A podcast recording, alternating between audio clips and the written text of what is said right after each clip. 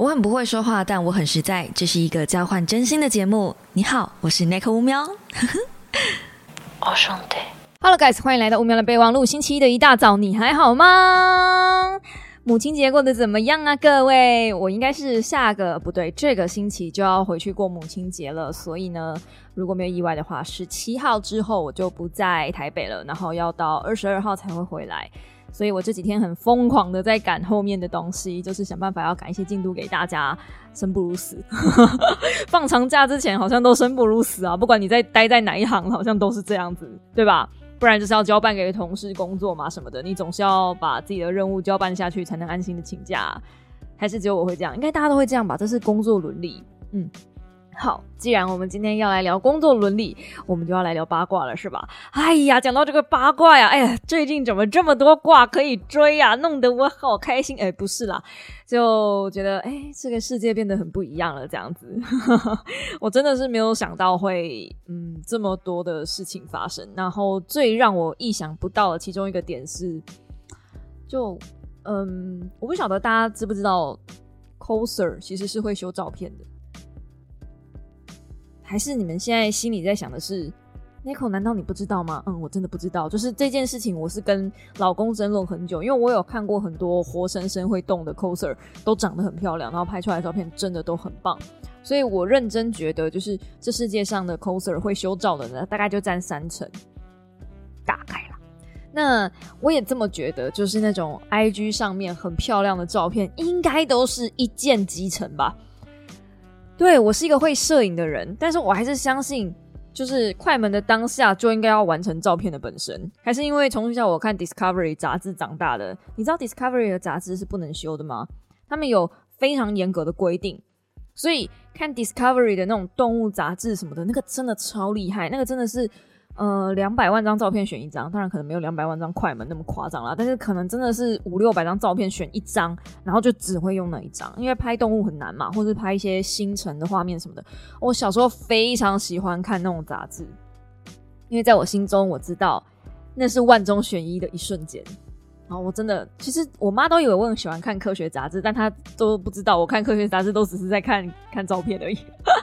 小时候就是每个女生都抓着 Vogue 啊，或者是什么，还有什么美妆杂志在看啊？没有，我都在看 Discovery 啊，科学人啊。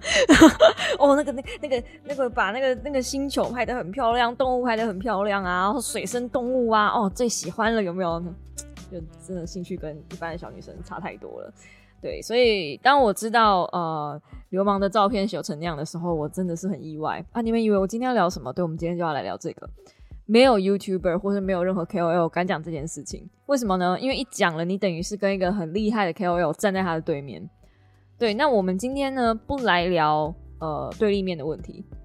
我今天单纯用一个粉丝的立场，反正我也不红嘛，然后他也不认识我，我也不认识他，我甚至没有看过他本人，我认真没有看过他本人。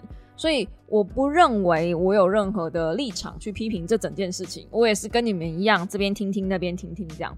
但我跟你们唯一不太一样的事情是，我真的有业界的朋友，然后我也真的有一些合作过的厂商，然后我也真的有一些合作过的人，这样子。所以，呃，我跟你们微微的不太一样的是，我好像又比嗯其他人更贴近一点点这个圈子一步吧。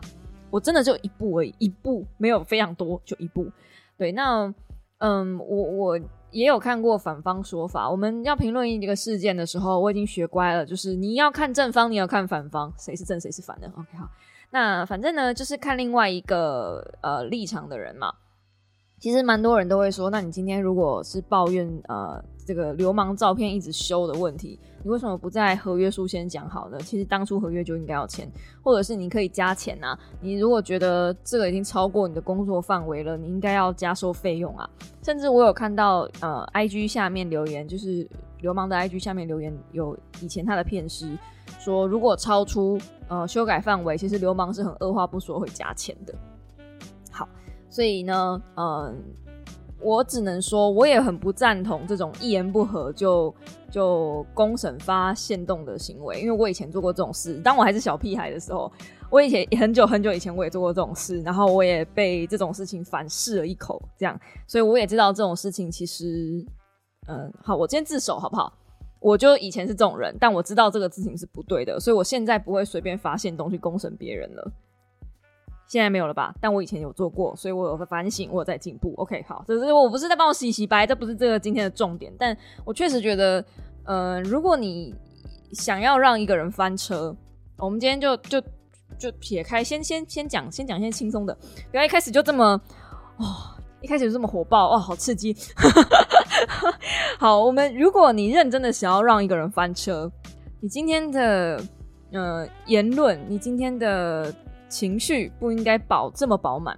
然后我如果是我的话，我不会只发现动，我一定是发贴文，我一定会发，呃，线动也会发，然后贴文也会发，而且我会有证据，我会有来往的对话记录，我会有嗯修改的次数的那个那个就是记录，比如说一版、二版、三版，然后可能还会，因为这种事情已经不是第一次了嘛，在我们现实动态里面可能有看到他有修四组的商案。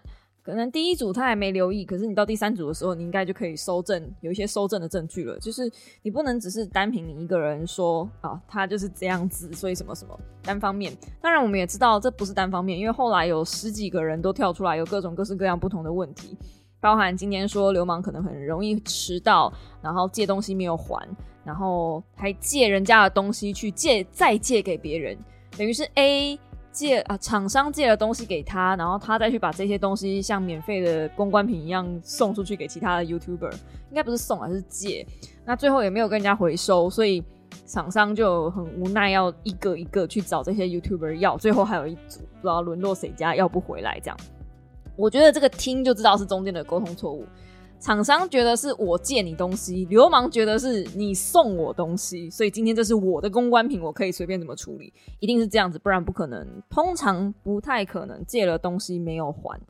呃，我今天讲的是我自己的工作伦理。如果今天有人借我东西，不管对方是不是厂商，哪怕只是朋友或者是同事，他借我的东西，这个东西是借来的，我不会再借给别人。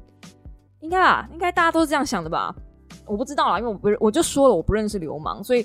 嗯，这只是我们一般的逻辑思考是这样，对。但因为我不认识流氓，所以也很难说他是不是这样在思考事情的。但我觉得以一个比较常理的合作范围内的的立场来说，嗯，我觉得是这样。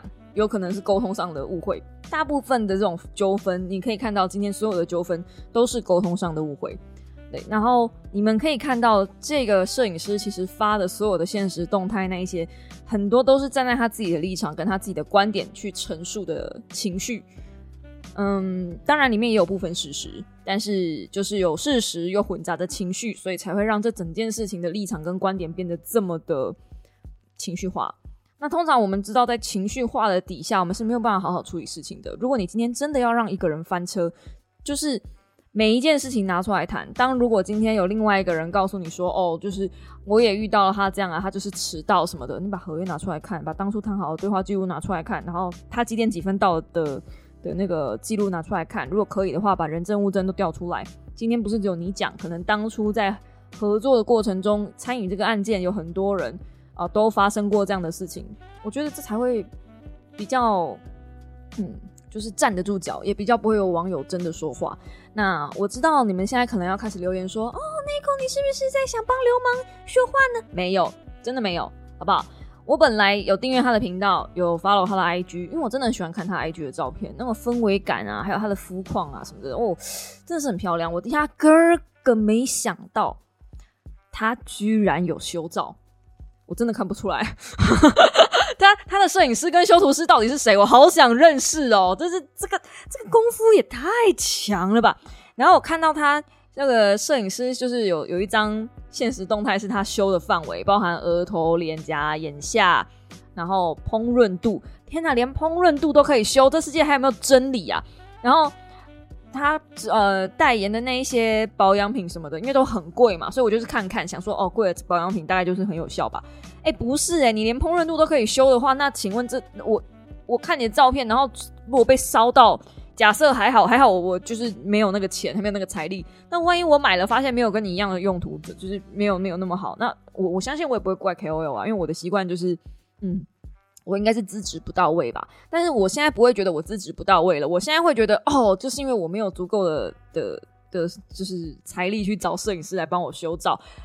我的妈呀！就是怎么会有人 连烹饪度都可以修？我真的是大开眼界，literally 真的。然后后来再去有人讲说他的鼻子不太一样啊，然后有修照这件事情啊，我才真的很认真的放下氛围感这件事，然后单纯的去看他的照片的一些细节。然后也确实每一个线条好像都被精心安排过，但因为很久很久以前我就在他的频道看过，说他有一个帮他经营规划 IG 形象的朋友了，而他那一个朋友好像是什么国际很厉害的大品牌什么的，这反正就是很厉害的、很厉害、很厉害的一个背景，所以我那时候就觉得哦，有一个很厉害的人操刀，感觉就很强，就像茉莉。他也是一个 IG 上的网红，然后也是非常非常强，拍很多国际大片。他的企划，他背后的企划，包含他的经纪人，一定每一个人都是强到一个不行嘛。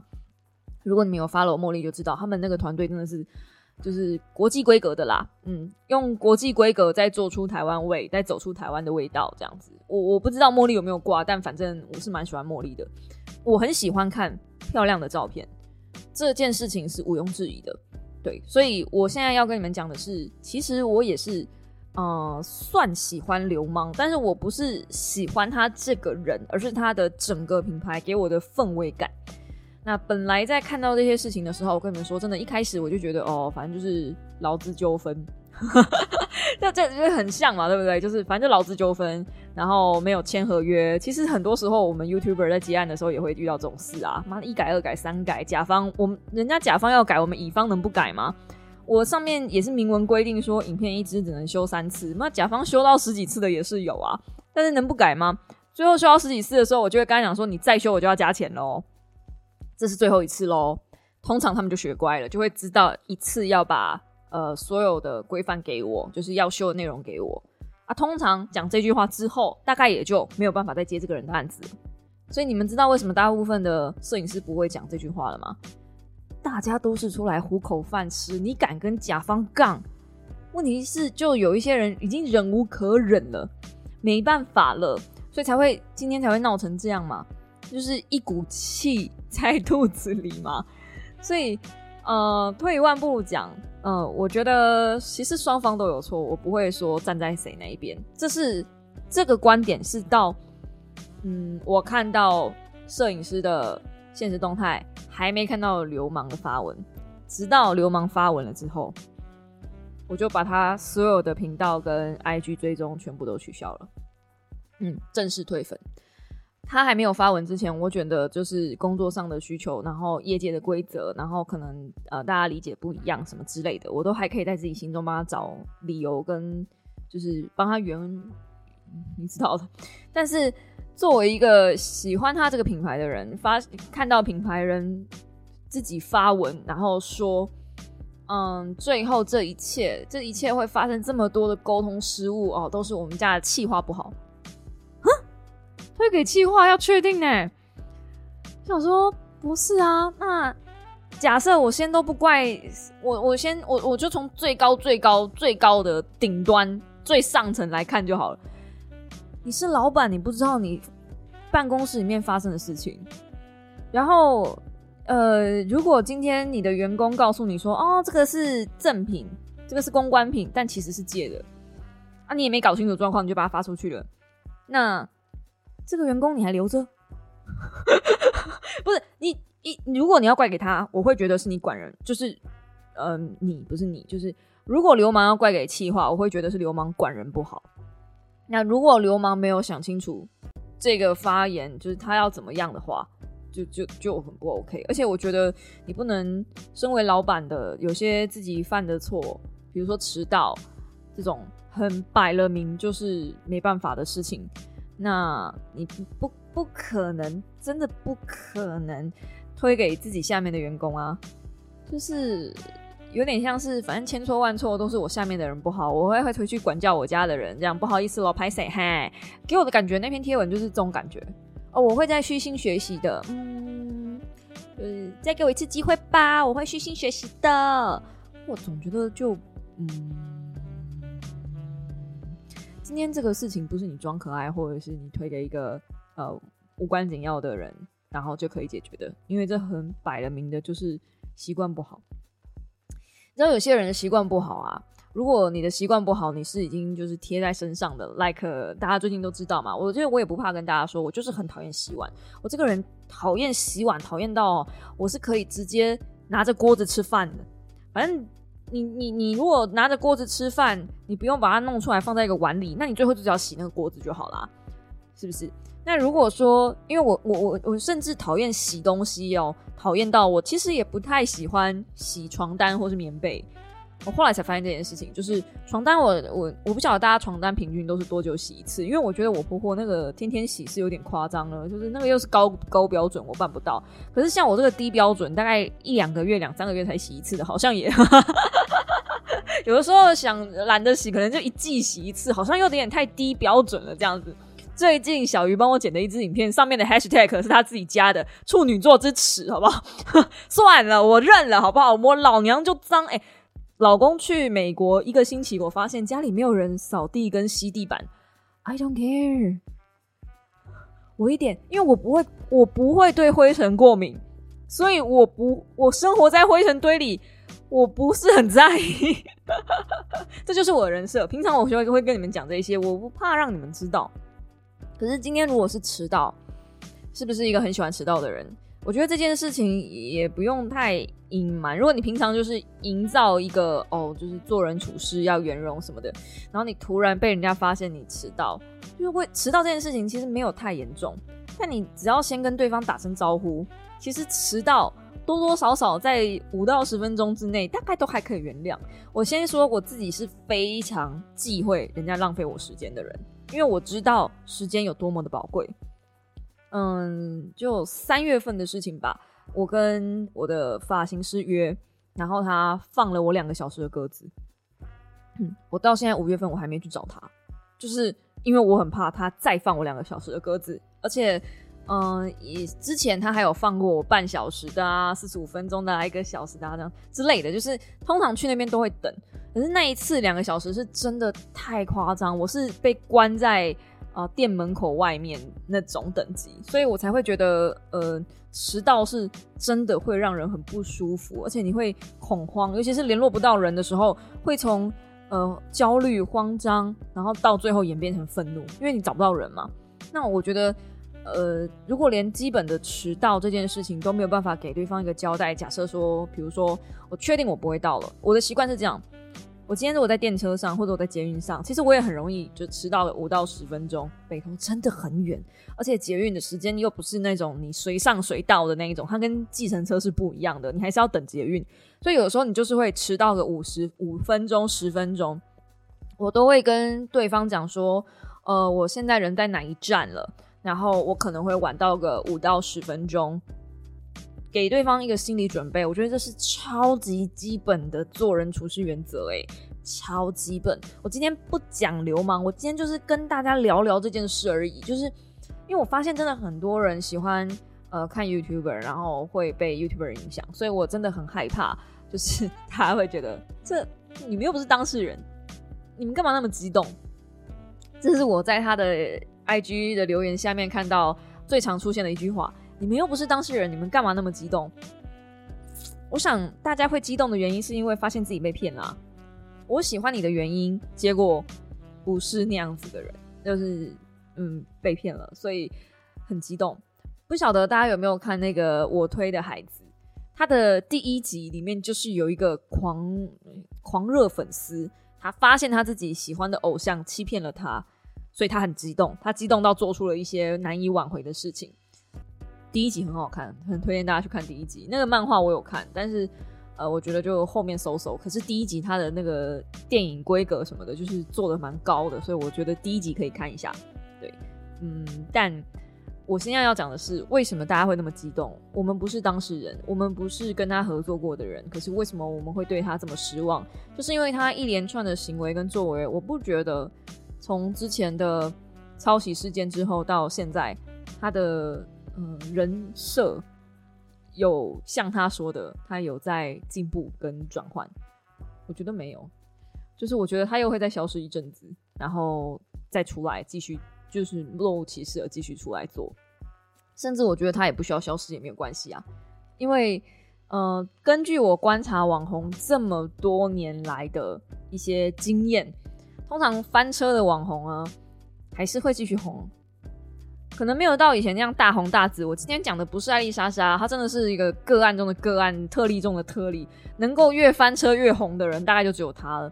但大部分的网红其实翻车也是一种串红的方式，所以我真的觉得今天这个这个摄影师不是在翻他车，不是让他跌落神坛。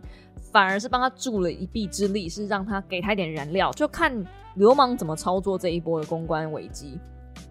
上一次有另外一个网红，呃，算是美妆 YouTuber 吧，叫 Hello Kitty，不知道大家知不知道他？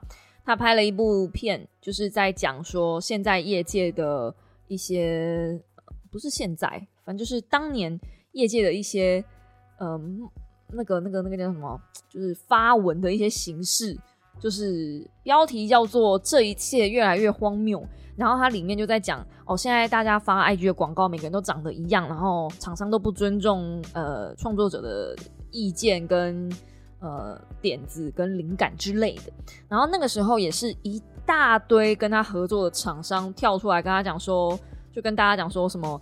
哦，你想要自由发挥当然是可以呀，可是你有没有想过你自己端出来的东西跟屎一样之类的？当然屎是我家的啦，就是呃，有些 KOL，因为他讲的是全部的环境嘛，但并不是每个 KOL 都会请摄影师，也不是每个 KOL 都有那种美感跟 sense，就是品牌要的嗯美感跟嗯 KOL 自己的美感可能会对不上来。嗯，这个这个美感这东西啊。你说圆是圆，方是方啊，这个真的是很难，嗯，一一言以蔽之嘛。但是漂不漂亮这东西实在太主观了，所以呃，品牌就会出一个类似仿，不是仿钢，就是类似大纲的东西，希望你照着那个东西拍。嗯，美妆界的常常有，我偶尔会接接美妆的案子，所以我大概也知道，比如说就是要拍质地呀，然后拍一些情境啊，可能有时候连衣服的颜色都会稍微留意一下。那呃，我我我现在也不是讲我自己，但是因为我会摄影，所以呃，我又有一点电商经验，所以我大概知道我拍出来的照片要怎么样才能够让厂商过关。我现在都还没有想到怎么样让大家喜欢。因为我们最后要过的是甲方好，我这个是这个真的是黑暗秘籍了啊！这个大家不要学，就跟以前我在写作文的时候，其实我也是这样的思考逻辑。我真的觉得这不应该教大家，哎，这实在是有点糟。是拿来应付老板真的很好用。星期一的早上听这个应该可以了哈。就是你有没有想过，你提的案子，其实你只要针对那个老板。就是审案件的那个最关键的那个人，你只要针对他的胃口去写就好了。你今天就是就算违背你自己的灵魂，出卖你自己的价值观，只要那个人过了，你这个案件你就再也不用看到他了。得修。所以，我如果作文要拿高分，我今天不是把我自己的意见、把我自己的想法都放进去，不是，我会看作文老师改作文的老师几岁，喜欢什么。如果今天这个作文老师，这个国文老师是有一点年纪的国文老师，我高中的时候就是这样，就是我们高中的国文老师平均年龄大概都是五十几岁，就四五十几岁，对，四十几岁都很少，五十几岁到六十岁。我的国文老师直接教我们班的那个国文老师是，呃，再教两年就退休了，那你就知道真的是老老师了哈。然后每一个国文老师看起来都是那种。超级保守，嗯，不是古板，就是嗯，很保守。所以我敢跟你拍胸脯保证，他们一定念过四书五经，而且他们以他们的眼光来看我们这一届的，就是来看我们这些高中生死屁孩的话，一定会觉得说很可怜，这一代的孩子都没有看过一些经典。所以你最棒要写，要在他们眼中，你能够找出最棒的公式，作文高分的公式是什么？尽可能的引用四书五经，尽可能的引经据典，把国文课本里面的书背下来还不够，绝对是弄个课外书，而且那个课外书最好是跟砖头一样厚，就是平常大家都不会去翻的那一种。然后你从你能从里面引用一句，然后拿它做呃，就是举例，或者是或者是反正就是把它穿插在呃作文里面，就高分了。嗯。我用这一招，就是写出了好几次全校第一名的作文，甚至连就是前段班的自优生都没有写的我高。嗯，我我认真，我没有在跟你们开玩笑。所以，我从以前就知道是这样。如果今天你是要用一个很主观的东西，like 照片，like 嗯，我不知道影片，或者是反正跟设计相关类，或者是作文这种没有标准答案的题目的作品，最棒的就是你去看通过那个案子改分数的人是谁啊？因为他用高分证明了，等于是他帮你背书。如果你老板说：“哎，这东西很棒啊，过啊”，那最后出去成效不好，那是你老板的问题，不是你的问题。嗯，如果老板找你麻烦，你就说：“可是当初老板大力赞同。”哎，通常就是呃，中阶主管会找你去问说：“哎，你这个成效就不好，你怎么提这个案子呢？”然后你你就会说：“可是大大老板很喜欢呢，大大老板觉得这个没有问题，我也以为这个没有问题呀，啊。”可能是不是中间哪个执行啊？你知道问题就不在你身上了。黑暗谜题，怎么会讲到这里呢？我们今天不是要聊八卦吗？OK，好。那总而言之，之总而言，我讲这些只是要跟你们说，呃，我也是算流氓的曾经的粉丝，所以我当他看到他把那个所有一切的，就是一篇黑底白字就想要呃 pass 掉这件事情的时候，然后估计又搞消失的时候，我就觉得。It's way too easy，太太简单了吧？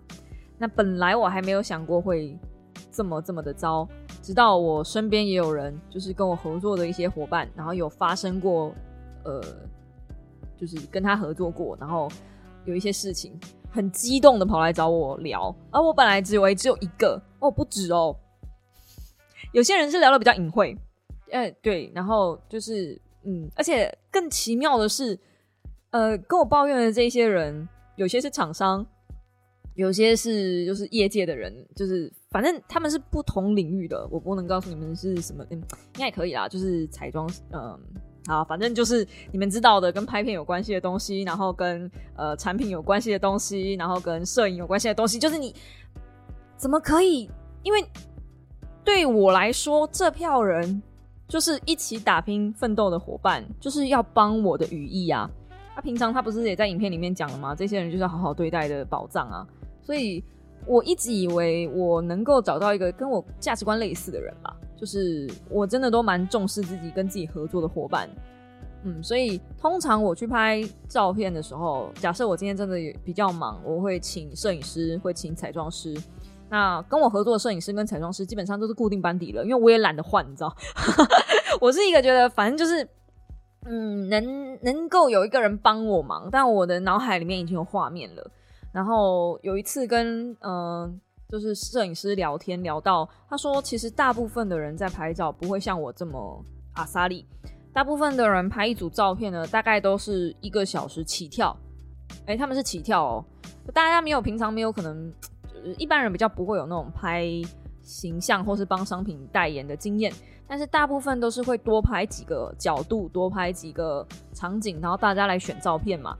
但我的工作流程不是这样，就是在我拿到商品的时候，我会先去做企划，就是我会先看 promo，然后呃，我会先想好我大概要拍什么东西。所以基本上你们看到的照片，嗯，我顶多就拍个三十张，然后从里面选五张。我就跟摄影师讲说，呃，我们为什么要拍到一个小时？就我不懂为什么要拍那么多。你拍了五六百张，最后我还是整，我最多就发十张啊。那为什么要浪费大家的时间？而且你要修那么多照片，是不是？就我也没，我们也不用挑了，就这样吧。甚至修照的部分，有的时候都跟他讲说，今天要做的是保养品，诶，你如果真的把我修的太过头了，大家看不出来保养品的东西怎么办？所以我从来不委托摄影师拍 A B 卡。哦，这又是另外一个很可怕的东西了。就是你们知道保养品有时候会拍 before after 吗？你们可以注意一下，如果那个 before after 是在同一个场景下、同一个光源、背景是一样、衣服是一样的状态下，那个 before after 你不觉得怪怪的吗？因为如果是保养品、彩妆品就算了，保养品 before after 衣服是在同一个地方，我好像讲太多了。但反正你们应该懂我的意思，就是。我不做这种事，我的 before after 是呃自己测试出来的，就是我一定要有那个记录，然后给大家看，因为我觉得这个很基本。那我觉得，呃，我不晓得是不是因为现在 YouTuber 很多都没有社会经历过，没有被社会操过，然后就直接出来，嗯，就是当 YouTuber，然后很快就窜红了，所以一点工作逻辑、伦理都没有。我现在不是说流氓没有哦，因为我讲的是很多的 YouTuber 都没有。我这个礼拜才遇到一个小小 YouTuber，是偶然遇到的，我压根没有想过，就是我也不认识他。然后他真的很小，真的很小，才一千多人订阅吧，真的不认识他。他是一个游戏实况组，然后他的频道也真的，我只能说加油这样。所以我看了他频道之后，我就嗯加油这样。我我没有什么好好跟他说的。可是你们知道，连连应该连小猫连粉丝都知道，当我在拍片的时候，你不应该在旁边吵我。就是我那时候正在记录，呃，拍片，然后跟猫有互动，就是反正之后会有一支 vlog，你们会看到，其实里面有一些蛮精彩的画面，他都在旁边一直跟我讲话，然后他想要跟我就是介绍他的频道，我花很大的力气把他的声音全部都剪掉，嗯，就嗯对，但还好看起来还算自然，唉，还好这几年剪片的功夫没白混，这样子。就有一种诶。不是，你应该都看到我现在正在忙，你不要来打扰我。所以，如果呃有小猫是看到我在路上正在拍片的过程中，嗯，可以等我把相机放下来再跟我打招呼。然后我可能会问你说：“哎，我可以把你加入我的 vlog 吗？你愿意跟我一起拍一段吗？”这时候我把相机举起来，可能才会，当然会经过你的同意啦。然后，然后我把相机举起来，可能才会比较适合被打扰，因为这是一个。就是怎么讲呢？就是这这基本态度，基本态度。那我觉得很多东西都是基本态度，就工作的基本态度，这个好单纯，好单纯哦，就很简单嘛。然后不要不要不要迟到，然后尊重自己的工作伙伴，不要出了事之后把伙伴拿推出去当子弹。这这个这个这个这还要讲吗？这个这个东西还要讲吗？就这个东西这东西还要教吗？就有的时候我都会觉得啊。是不是我也应该开始讲一些很基本的东西啊？因为其他人没有在讲，然后我一直很理所当然的觉得大家应该都要知道，所以才有些很理有些理财的东西，我也觉得大家理所当然都要知道。这个还要我说吗？就是就是就是对，有的时候我在拍片的过程中，就是拍片的一些内容，以前啦，在跟婆婆聊天的时候，她都说啊，这个还要教，就就是那种感觉，你知道吗？但我就觉得有一种啊，我我开始可以懂我婆婆看我的心情了。是不是就是看，就是在我在看那个小 YouTuber 的这种感觉呢？就是有一种嗯这种感觉。那最后聊聊，我觉得流氓不会翻车，嗯，因为你们去看那个我刚刚说的 Hello Kitty，他其实也那时候被出征的蛮厉害的。原本他是想要公审厂商，结果没想到反而被各家厂商公审，然后很多的粉丝在那边就是拷贝他之类的，就是啊，原来你是这种人哦，哦，我们看错你了，就跟现在一样有类似的声音。可是我跟你们讲，这些人不会消失，因为红还是会红。眼界太窄了，就是他们的粉丝不会只有台湾人，他们的粉丝还有香港人，还有马来西亚人，人家都已经红到国外去了，他们根本不 care 赚你们这些新台币，因为马币、港币的兑换率不是比较好吗？讲难听点就这样啊，马币跟港币的人数比较多，台币的人数太少了，这个非常非常小的国家，所以就算台湾这一边的人被操死了，那又怎么样？我再讲一个实在一点的，今天无论是摄影师、彩妆师、厂商，blah blah blah，都是躲在镜头背后的人，一般的粉丝没有机会跟你们这些 KOL 一起工作，你们看到的还是光鲜亮丽的那一面。如果今天流氓再出一个厉害的主题，他就又再起来了，而且他出厉害的主题几率很高。为什么？因为人家背后有企划，有团队帮他处理。再了不起一点，他可能还有公关。现在我以前我以前在看流氓的影片，我都觉得哇，好好哦，就是有有摄影师、有彩妆师就可以拍出这种照片吗？原来啊，人家是用钱堆出来的。我本来以前都觉得，我只要努力好好的保养，我只要认真学摄影，我只要多练一点，多勤劳一点。总有一天，我也可以拍出自己一个人，我也可以拍出这种大片吧。这种大片，像流氓，像像呃，像那个茉莉他们那些人拍的大片，也不过就是三五个团队嘛。我一个人了不起，干掉五个人的工作嘛。总有一天，我也可以拍出那种大片的，就靠我一个人自拍，我也是可以的。嗯，我真心这么认为。所以，流氓让我失望的点是，他今天打破我的这个。期望了，就是我原本是期望他以他的为目标去出发，但是流氓今天告诉我的是，没有，我其实都是用钱堆出来的，就是叫摄影师多摄多修一点照片。嗯，就这样。对，但但但他会因为这样就不红了吗？不会，对他失望的都是业界的人而已。就是我们业界毕竟还是比较小，我刚刚说了 YouTuber 圈很小，所以我们这些人靠背他一点意义都没有。因为对于粉丝来说，你们又没有跟他经历，你们你们又没有跟他工作过，对吧？就是对于粉丝来说，这这没有，呃，你你就这个感觉就像是你听你的朋友抱怨他的老板很靠背，然后抱怨完之后呢，不会了，你就 move on 了。事实就是这样子，所以流氓再关个两天，可能嗯再沉几个一一两个月再出来，大家就忘记了。台湾人就是一个这么棒的族群，就是我们真的很善忘啊，我们也真的很善良，所以我们很愿意再给人家第二次、第三次的机会。大部分的台湾人都是这样，外省人就不一定了，但大部分的台湾人都是这样。我今天不是要来站外省啦，但就我认识的外省人是这样，通常都不会给人家第二次、第三次的机会。嗯，但反正呢，嗯，又扯远了，又扯远了。嗯，今天这个故事，我只是想说，对，就。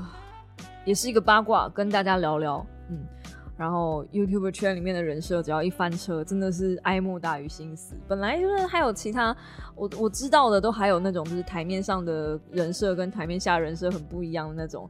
我大概认识个一二三四，他算吗？嗯嗯，就不止他，所以我觉得流氓爆出来，我就觉得真的是他合作的伙伴太多了。吧，或者是他真的，呃，惹毛太多人吗？但我总觉得他的这些行为，嗯，他不孤单啊，嗯嗯，就啊，哦，好吧，嗯，好，对，那可能就真的是他接触的太多人了。如果今天他的接触人口少一点，可能就不会这么的，嗯，爆这么大的挂了吧？I don't know，嗯。好啦，那今天的五秒的备忘录就到这边告一个段落了。对，今天就只聊八卦，怎么样？下个礼拜呢，会再跟大家聊聊呃，就是下一支说书的内容。对，然后我应该会提前把它录完，如果没有的话，就是要等我二十二号、二三号回来，然后再延迟上架了。详细的情形呢，就可以看 DC 群的公告，或者是我应该会，我真的应该会，就是这几天就把它录起来，然后提前释放吧。应该会。反正你们听到下一支 podcast 就知道我是什么时候录的。那么喜欢我的 podcast，请用订阅代替掌声，或者在下方帮我按个喜欢，也可以用五星留言赞助我，不是赞助我，支持我继续录这个 podcast。可以在 Apple Podcast、Spotify 上、可以把 Google Podcast 都可以听到我的节目。嗯，对，但我的主要收入还是来自于 YouTube 吧，所以大家听 Podcast 呢，还是要记得去 YouTube 上面支持我一下哦。我们就下一支五秒的备忘录再见啦，大家早安，拜拜呀。